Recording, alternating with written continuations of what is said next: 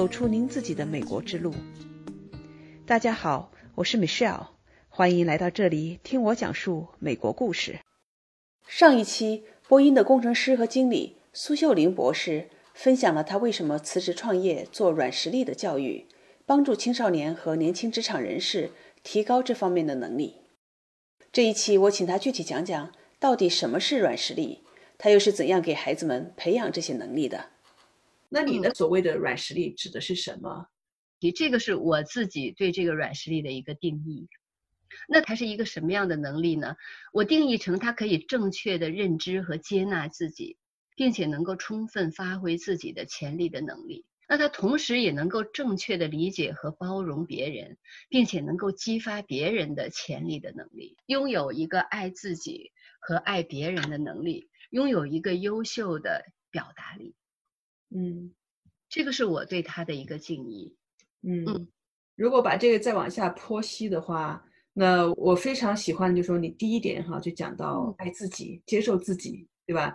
这个是就包括到你对自己有一个认识，并且呢，你相信自己，你有这个自信，这样的话，你才能够真正的去认识自己，而接纳自己，并且爱自己。是。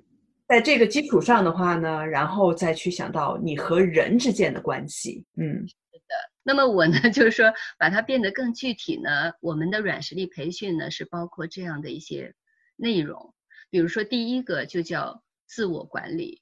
其实我们在 follow 了一个，就是我们说孔子哈，他的修身齐家。治国平天下的这样的一个步骤，第一个呢，自我管理。自我管理里面呢，我们包括自我认知、自信心、自尊、自我约束，还有我们的热情和同理心的培养。嗯这个就叫自我管理的一部分。第二个呢，就谈到跟人的交道，就像刚刚莫师要在讲的，就是我们跟人之间的关系，就是人际关系与沟通。这里边有哪些内容呢？这里边我们会跟大家灌输的一个概念叫双赢的理念。然后呢，从周围的人当中要赢得信任和尊敬，表达感恩，嗯，然后能够合适的表达自己，就是看自己看的。我们在圣经里面有一句话叫合乎中道，就是能够处高，能够处低。你不要把你自己的价值建立在别人对你的评价上面。嗯，别人就像是外面的镜子来反射过来的，但它有的镜子它不是那种很平的镜子，不是完全真实的反映出来。因为我们每个人都戴着眼镜来看世界，对吧？我们反映出来，我们看到的事实其实是跟我们自己的对世界的认识、我们的认知能力、我们的价值观等等等等反射出来的，所以它并不是一个特别客观的世界。非常好，是的。那当然，第三层哈就提到领导力了。现在的领导力已经不是像以前讲的，你扛个大旗在前面跑，后面跟一大堆人的那种领导力。他现在的领导力呢，更注重的是说你怎么样能够帮助别人成功的这样的一个领导力。所以呢，在我们这套软实力的培训课程当中，我们就更注重的是关系。真诚的一种关心哈，然后主要是帮助别人实现他们心中的梦想，实现他们想要的成功。其实很多人哈，我以每一次一般我在做软实力的这种公益性讲座的时候呢，我的开场呢一般都会跟大家提个问题。那么什么问题呢？就是说，请每个人分享一下，好，你的成功的定义是什么？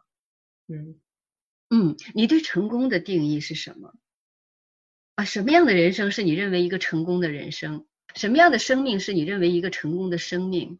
为什么软实力很重要？我觉得它是关系到我们的。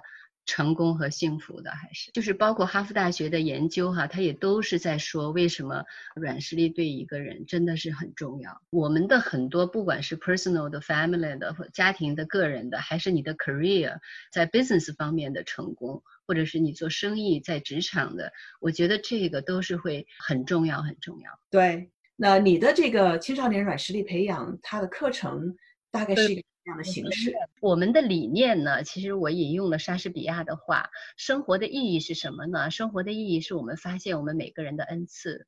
那生活的目的是什么呢？就是把我们的恩赐能够给出去，哈，这是我们的整个课程的一个理念。那么每个孩子是不一样的，每个孩子都是独特的，每个孩子他都有自己的强项弱项，他的恩赐有独到的地方哈。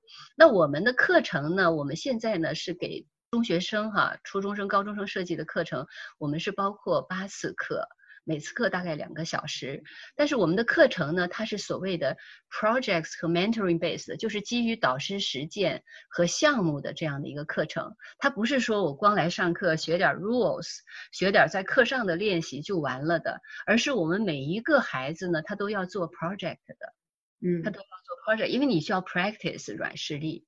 好，那我们第一节课呢，我们一般是会讲讲 foundation，就是成功和领导力的 foundation 是什么？对，去打下基础。哎，对对对，打下基础哈。那么我们每个人呢，每个小孩不一样哈，我们都会让他们有一个机会来评价自己现在在一个什么位置，那么他们将来想做成什么样？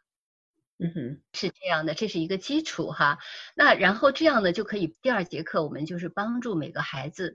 发现他们的方向，让他们自己就知道说，哦，我需要什么样的提高，我才能够达到我原来想的一个目的。嗯，然后我觉得对青少年来说，我觉得很重要的是要有好的生活的习惯。我觉得这个呢，几乎是每个家长都来跟我讲的 事情。那么我们一般呢，就会给大家提供一些发展好的生活习惯的一些工具。习惯指的是什么？好的生活习惯，你举几个例子。啊，举非常简单的例子哈，比如说哈，有的小孩他有一个打游戏的习惯，对吗？打游戏的习惯，我们不说它是不好的，我认为游戏当中也可以学到很多的东西。但是呢，你什么时候打游戏？是你一天没没白没晚上的在打呢，还是说你就是可以在你自己的可以控制的一个时间里面去打呢？对吧？这个就是不一样的一个东西。还有就是小孩子的时间管理哈，其实我觉得哈，这个时间管理如果是从小你就把它搞好的话呢，其实他将来会有大的非常大的益处，可以。对。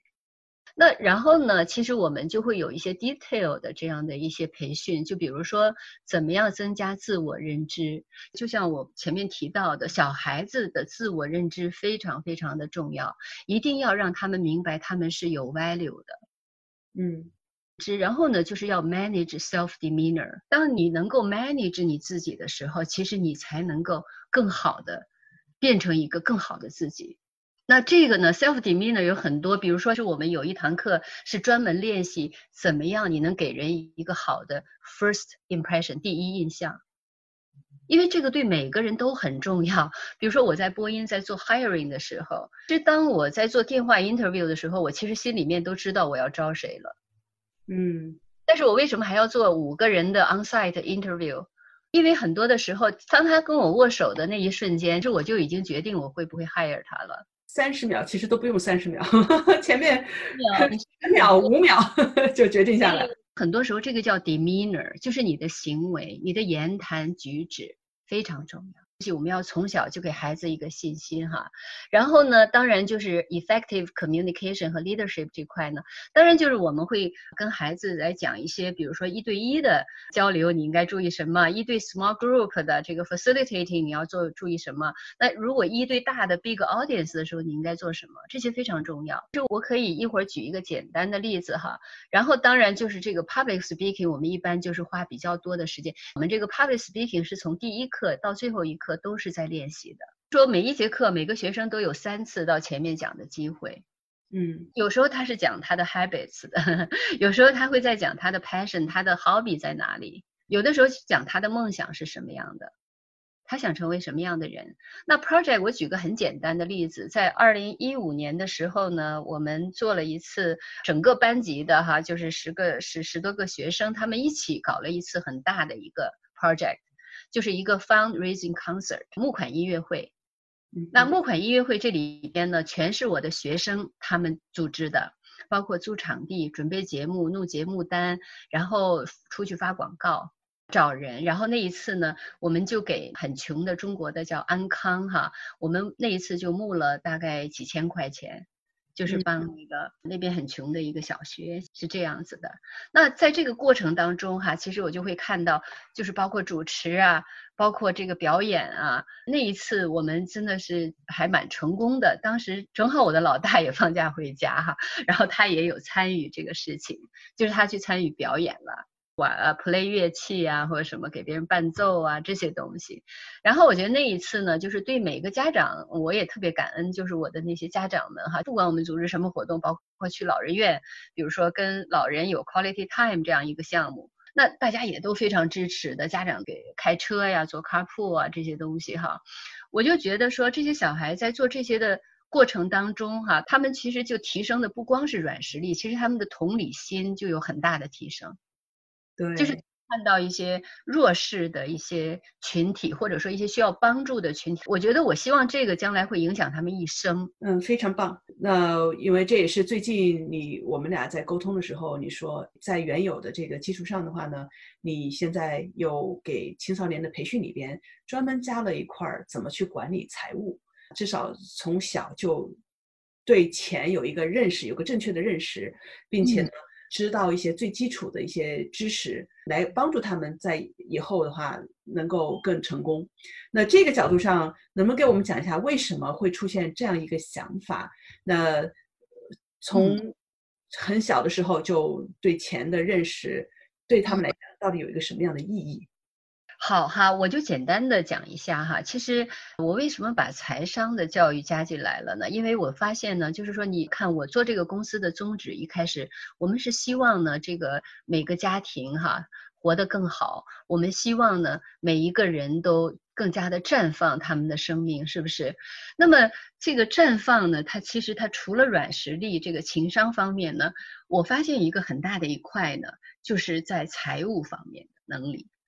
啊，就像刚才说，我们都很喜欢做公益，可是我为什么 Bill Gates 和和这个 Warren Buffett 可以做有更大影响力的公益呢？对不对？因为他们有很强的财力、财务实力。那么这个财务实力呢，我觉得对每个家庭来说，尤其在这个现在疫情这么严重的时候，在很多人失业的时候，我就觉得这个方面就变得更加更加的重要。我觉得小孩子哈，在从小他对金钱要有概念，我觉得很重要。比我甚至年轻的朋友得了癌症的，那么他们呢，其实都经历很大的困难的时候呢，我才发现说，我得准备一下自己，要万一生了大病了，或者说万一家里头有事情了，我有没有这个抗风险的能力？嗯啊，比如说我有个朋友得了癌症，他还要上班，为什么？他如果不上班，甭说他没有那个工资哈，他连这个医疗保险都没有，他每个月要付两千块的医疗保险，他也付不起。所以他那时候要一边做着化疗一边上班，而且现在你知道美国癌症的发病率是百分之三十八点四，超过三个就是不到三个的人就会有一个人得的多，而这个一旦发病，其实不光是对孩子，对整个家庭的影响是非常非常巨大的。那么我就觉得每个家庭抗风险这个能力的提升也是非常大的一块。所以我在一七年的时候呢，我就开始做一些调研，啊，就把市面上的一些金融产品做了研究。好，包括呃年金呢，包括保险啊。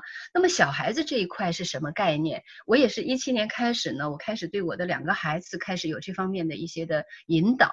比如说小孩子其实他有 allowance，我开始给他哈，比如说每个月给他几十块 allowance，那我就告诉他说，这些钱呢就是我给你的这个月的哈，那你自己呢可以来管理一下。你比如说哈，我家老二后来发现哥哥在做一些投资啊、股票啊这些东西哈，对的，他就说，哎哥哥，我把我的一些可以给你一下哈，你帮我弄一下。那我的老大呢，这种的刚上职场的或者在大学的，你知道这些小孩吗？他们刚上职场的被教育的就是说，哦，一定要把四零一 k 放满。我也 agree 把四零一 k 放满，但是你也一定要有一些的就是抗风险的产品。要有自己的保险产品，要有自己的年金的产品。一开始我的老大就没有这个概念，他说：“我为什么要买保险呢？我又没结婚，我又没有小孩，我为什么要买保险呢？”可是我觉得哈，我说你的这个保险是来抵抗，尤其是有大病理赔的这种保险，我说是抵抗的。万一你失去了工作能力的时候，你还有收入。嗯，这个就是我对他的一个教育哈。那现在呢，我们在慢慢的在引进一些小孩子的这个财商方面提升的课程。那我在这里想跟大家分享的最基本的一点就是说，我认为每一个家庭至少有一个人要很懂得在美国财务是怎么管理的。嗯，财务是怎么管理的？比如说，你应该有哪些工具？这些工具的好处、坏处，什么时候你应该用什么样的工具？而小孩子对钱的管理也非常的重要啊。很多的小孩，比如说哈，我高中我就开始赚钱，我赚很多钱哈。确实有小孩，他高中就在亚马逊实习了，那么亚马逊实习了，给了他一些工资，可是因为他有的那个钱，还影响了他得大学的奖学金和助学金。我不是说小孩子你不要去挣钱，而是我是说小孩子要学会把你挣到的钱怎么样的做好管理，对，或者是小孩子你应该需要知道的，说我应该怎么可以挣到钱。所以我现在贝优教育培训呢，原来就是贝优财啊情商教育，现在变成贝优情商 and 财商教育了。非常感谢你的这些分享啊，我觉得。很多的东西应该是对我们这些家长非常有用，可以考虑到孩子的软实力方面的教育，以及你现在最新又引进的这些关于财商方面的教育。那你课程的话，能够帮助小朋友们很早的去建立这些方面的一些理念和一些有效的工具，来帮助他们的一些发展。非常感谢你的分享。